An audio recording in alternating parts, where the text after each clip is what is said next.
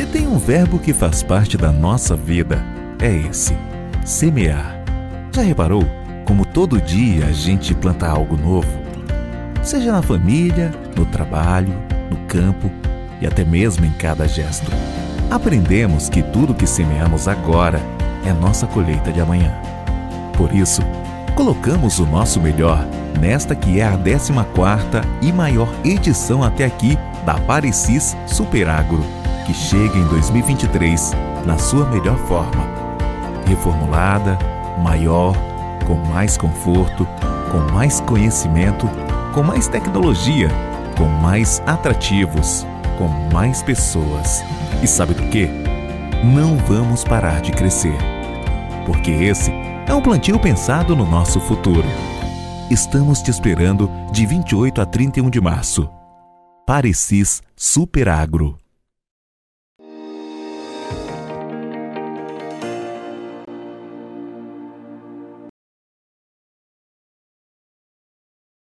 Olá, muito boa tarde a você que está ligado aqui com a gente no Notícias Agrícolas, aguardando pelas informações do mercado. Foi um dia positivo lá na Bolsa de Chicago, principalmente para a soja. Soja puxou bastante, primeiros vencimentos altas em torno ali dos 30 pontos. Vencimentos que representam a safra americana tiveram altas mais tímidas, mas ainda assim é, boa movimentação, 15 pontos em média de elevação ah, para os preços que se referem à safra americana. Isso tudo porque teve relatório do USDA hoje, aliás, relatórios de estoques trimestrais e também de área plantada nos Estados Unidos. E o resultado foi surpresa. A gente vai conversar agora com Ginaldo de Souza, diretor do Grupo Laboro. O mercado estava esperando por uma coisa, relatório trouxe outra, Ginaldo. Uh, conta mais para a gente o que, que você viu aí nos relatórios de hoje e uh, por que o mercado reagiu dessa forma tão positiva. Boa tarde, Alex. Boa tarde, amigos de Notícias Agrícolas. O relatório hoje realmente surpreendeu, inclusive a mim, porque ele, o relatório, vamos falando da soja especificamente, eles reduziram, vamos dizer, a área de soja, mantiveram uma área de de, de igual à de, do ano passado, aumentaram a área de milho para 92 milhões de acres, e com isso daí o mercado naturalmente, em função dos estoques que vieram mais baixos na soja, que vieram inclusive abaixo da expectativa, a soja chegou a trabalhar aí com quase 40 centavos de alta, testou novas altas aí no contrato maio 15, 13 75 e fechou aí na faixa de 15,05 por aí, mas o mercado foi bastante volátil. É, hoje foi um dia de boas negociações, de um modo geral, nós vimos o mercado se movimentando no cash, no mercado físico, aqui internamente e também na exportação. Então, foi uma surpresa, sim, sem dúvida nenhuma.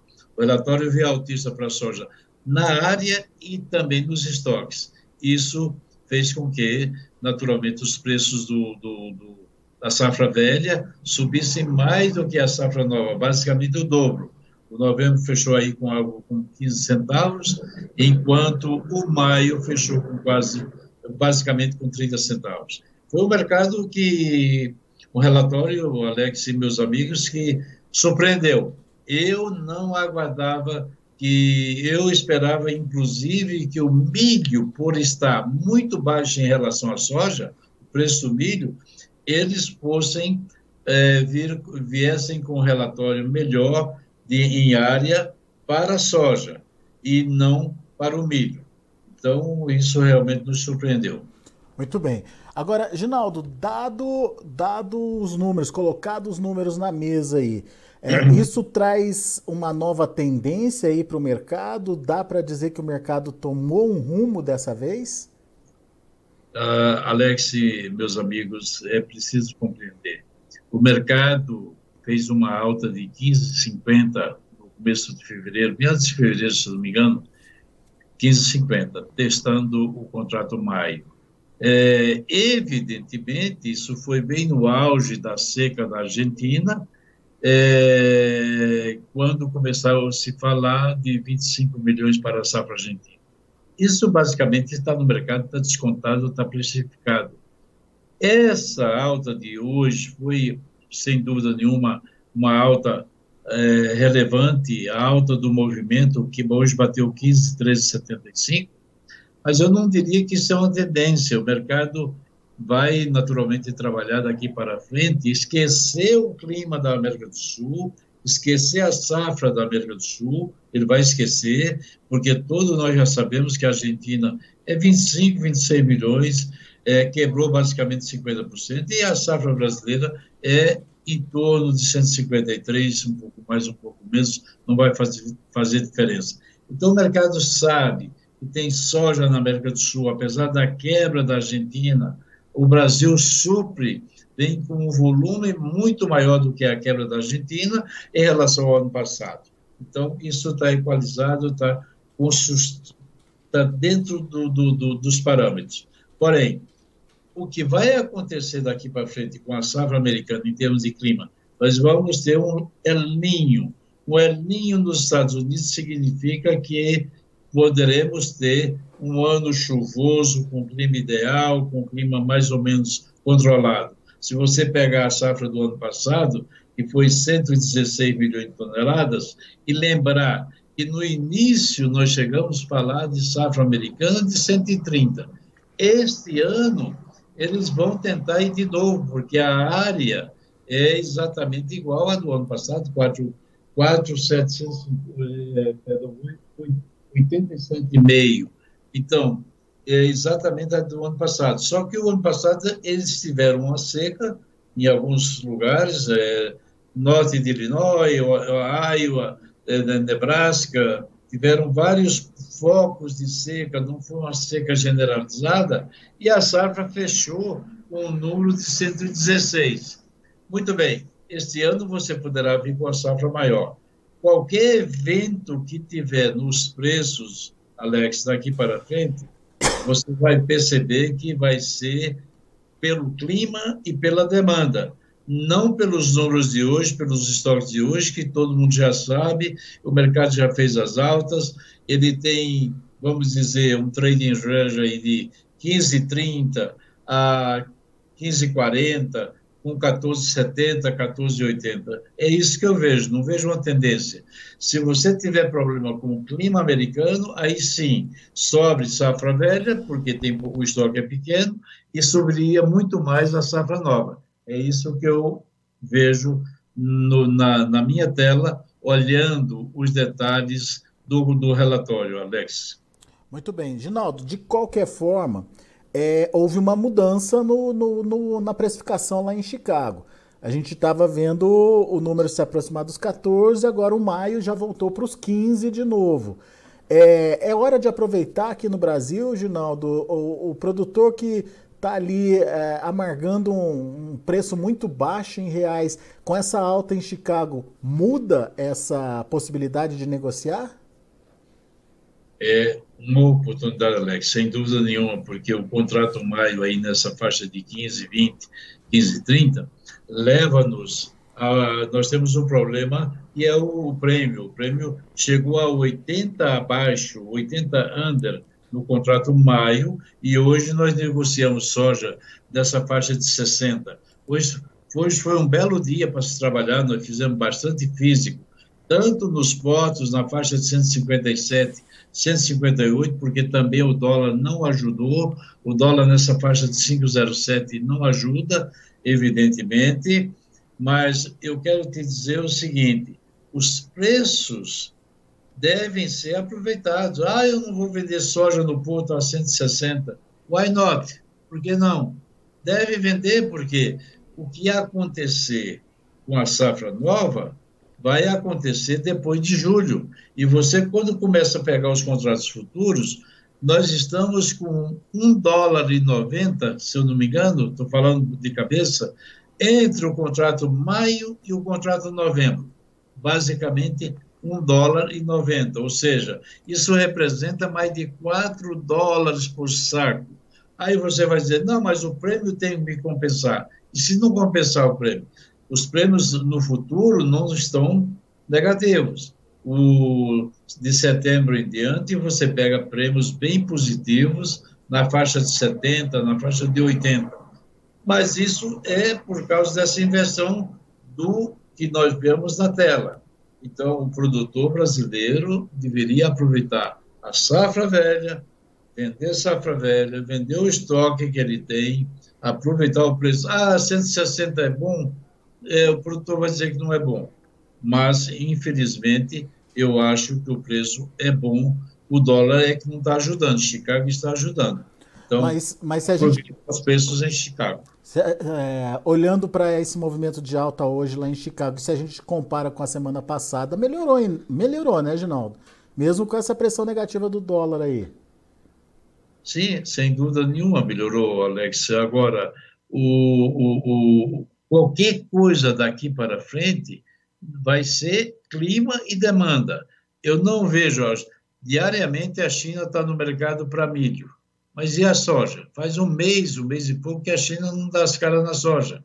Então, meu amigo, a China está comendo da mão para a boca, vai continuar comendo da mão para a boca, não vai comprar soja americana, porque a soja americana vale um dólar e 70, um dólar e 60 acima da soja brasileira, então ele vai comprar aqui, o que inibe naturalmente os preços lá em Chicago, ele comprando aqui.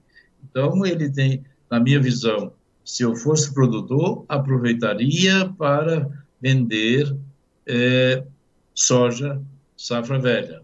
A safra nova, nós temos que respeitar a questão do clima, a questão da demanda. Eu não vejo uma demanda forte, eu não vejo a China vindo aí, ah, vou comprar 105, 106 milhões de toneladas, ela vai ficar nessa tabela aí de 100, 102, e com isso daí vai comprando da mão para a boca.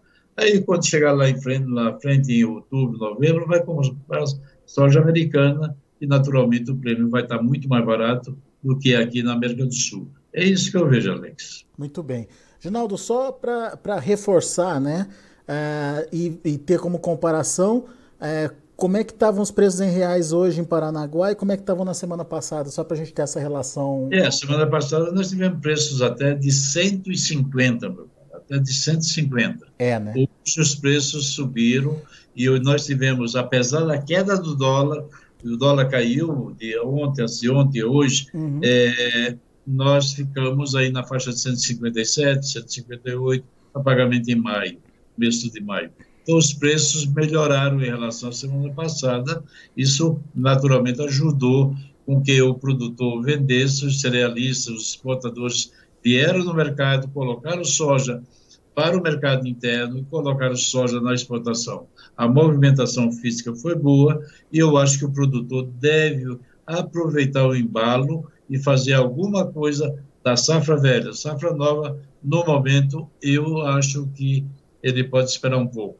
Mesmo porque essa diferença que existe de spread entre safra velha e safra nova Qualquer zebrinha que der nos Estados Unidos, essa soja que está ali a 13,10, por ali, 13,20, é, vamos dizer, na, na, no contrato de novembro, tende a subir, tende a recuperar. É isso que eu vejo e recomendo ao produtor brasileiro que ele deveria aproveitar naturalmente os preços da safra velha e vender. Muito bem. Então, uh, nesse, nesses níveis, é, principalmente quem está com soja e precisa vender, né, Ginaldo? A comercialização estava tá bem, bem atrasada. Não sei se evoluiu alguma coisa nessas últimas semanas, mas estava muito atrasada, né? Estava, estava atrasada e eu não sei exatamente o que é que nós temos hoje, mas eu não sei se alcançamos 50% da safra vendida. É, eu imagino que não também. É, então, nós temos aí um volume, estamos falando de, de uma safra de 153, 150, não importa 150, estamos falando aí de mais de 60 milhões, quase, aliás, de 70 milhões de, de toneladas de soja para vender. Isso tem que. E para desovar isso aí. Eu, eu fiz é, há dias aí, uma semana, dez dias, um, um supply demand da soja brasileira o Brasil exportando é, a quantidade de 90 milhões, esmagando 60, você diz, está 150. Ok, 150. você teve um carry-out muito pequeno. É, você vai ter um carry-out para o ano que vem na faixa de 7 a 8 milhões, pegando naturalmente que a exportação é 87 e os pagamentos é 57. Então, você vai ter um, ainda um carry-out muito bom para o ano que vem. Então, meu amigo, eu acho que soja nós temos para abastecer o mercado interno, abastecer toda a demanda interna e abastecer naturalmente a China. A China não vai comprar é, seus 100 milhões ou 102 milhões de toneladas de soja no Brasil. Ela vai comprar pelo menos 30, 33 milhões de soja na Argentina. Então, se ela vai levar, vamos dizer, 103 para fazer uma conta redonda, 70 milhões, é, ela vai levar da onde? Vai levar do Brasil, um pouco do Uruguai, um pouco do Paraguai, e assim vai. Então, ela não vai tomar essa soja toda. E o mundo hoje, em termos de demanda de soja, está dependendo muito mais da China que qualquer outra coisa. É, nós sabemos que eles têm um número limitado e vão trabalhar com esses números, comprando aqui e ali. Ah, tem soja no Uruguai, ok, não é o caso desse ano. Tem soja no Paraguai, ok, é o caso desse ano. Eles têm uma boa safra, graças a Deus. A Argentina não pode contar. Mas no Brasil, eles sabem perfeitamente que tem uma safra enorme e que eles podem contar, porque nós temos que exportar. Nossa demanda interna é muito limitada e nós temos que exportar. E também vamos fazer farinha de óleo mais esse ano do que o ano passado, em função da quebra da Argentina, Alex. Muito bem. Está explicado então, temos oportunidade de negócio com essa mudança de patamar de preços em Chicago, mas é, precisamos entender agora o que vem pela frente, principalmente com o desenvolvimento da safra americana. Se o clima ajudar, a pressão pode acontecer. Se o clima prejudicar a safra, daí sim a gente pode ver a oportunidade, mas ficar no achismo é bastante complicado. Então, o que o Ginaldo está falando é pelo menos garantir um pouquinho, aproveitar um pouquinho nesse momento em que a soja melhorou de preço para ir fazendo média, né, Ginaldo? No mínimo fazendo média, né? Alex. E meus amigos, tem que fazer uma média boa, aproveitar essa soja que você está com ela disponível na mão aí, que é quase 50% da safra, e desovar um pouco, aproveitar esses preços. Tem gente hoje que me falou, ah, eu não vendo nesse nível de preço. Meu amigo, você não vai vender, mas você poderá vender muito mais baixo. É, esse relatório de hoje foi, vamos dizer assim, um, um algo palpável, algo rele, muito relevante que o mercado não esperava. Ninguém esperava um relatório altista, é, que o mercado viesse colocar 30 pontos. Nós vimos na segunda-feira passada o soja a 14,10, 14,15, 14,20, uhum. e hoje vimos soja a 15,13, quer dizer, quase um dólar. Isso representa 2 dólares e 20 por saco. 2 dólares e 20 por saco são 11, 12 dólares. Então, eu acho que é uma bela oportunidade para o produtor sair um pouco, fazer alguma coisa. Agora, ele é dono do nariz dele, sabe o que vai fazer, eu apenas estou dizendo o que eu faria. Não quero com isso que o produtor se sinta, ah, o Ginaldo falou isso, falou aquilo, mas ele não é dono de soja, não é dono de. Perfeito, eu entendo, compreendo, mas eu acho que as altas devem ser aproveitadas e vendidas.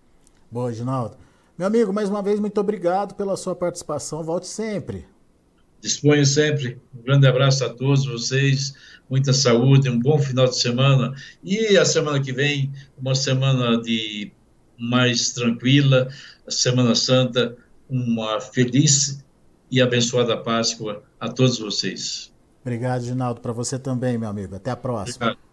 Abraço. Tá aí, Ginaldo de Souza, Grupo Labora aqui com a gente, trazendo as informações do mercado num dia em que o mercado reagiu bem é, teve altas até significativas aí para os principais vencimentos, ah, olhando o, o, resultado, os números trazidos aí pelos relatórios do USDA, relatórios que acabaram surpreendendo a expectativa do mercado. Para área plantada, é, manteve aquele número do Outlook, a expectativa do mercado é que houvesse um incremento na área plantada. E os estoques americanos vieram abaixo é, quase 2 milhões de toneladas, abaixo daquilo que o, o mercado estava esperando também. Outra surpresa e, portanto, os preços subiram bastante lá na Bolsa de Chicago. Vamos conferir como encerraram os negócios, de olho na tela. Maio voltou aos 15 dólares por bushel, 15 dólares e 5 centos por bushel. 31 pontos de alta. Julho, 14,75, alta também forte de 28 pontos e meio. E o agosto, 14 dólares e 21 centos por bushel, alta de 21 pontos. Agora presta atenção no setembro. Teve uma alta considerável também de 16 pontos, mas metade do, da alta que o, os vencimentos mais próximos registraram. Isso porque, apesar de uma manutenção é, da área plantada lá nos Estados Unidos, a expectativa do mercado é que o resultado final seja de uma safra maior do que a gente teve esse ano. Esse ano a gente falou é, de uma safra finalizada em 116, 117 milhões de toneladas e uh, o mercado está prevendo uh, algo acima de 125 milhões. O Ginaldo chegou a falar até de 130 milhões de toneladas para a próxima safra, essa que começa a ser plantada agora lá nos Estados Unidos.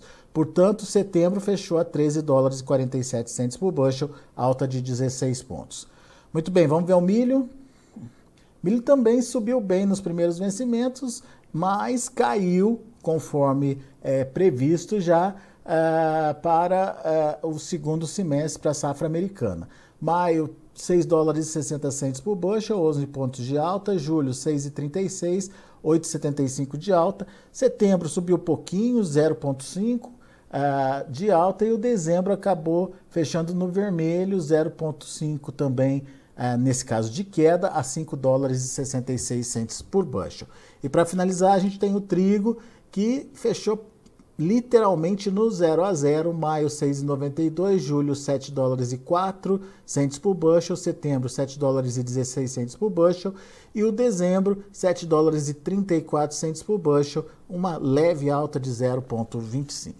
São os números de hoje do mercado de grãos lá na Bolsa de Chicago. Agradeço a sua atenção e audiência. Continue com a gente.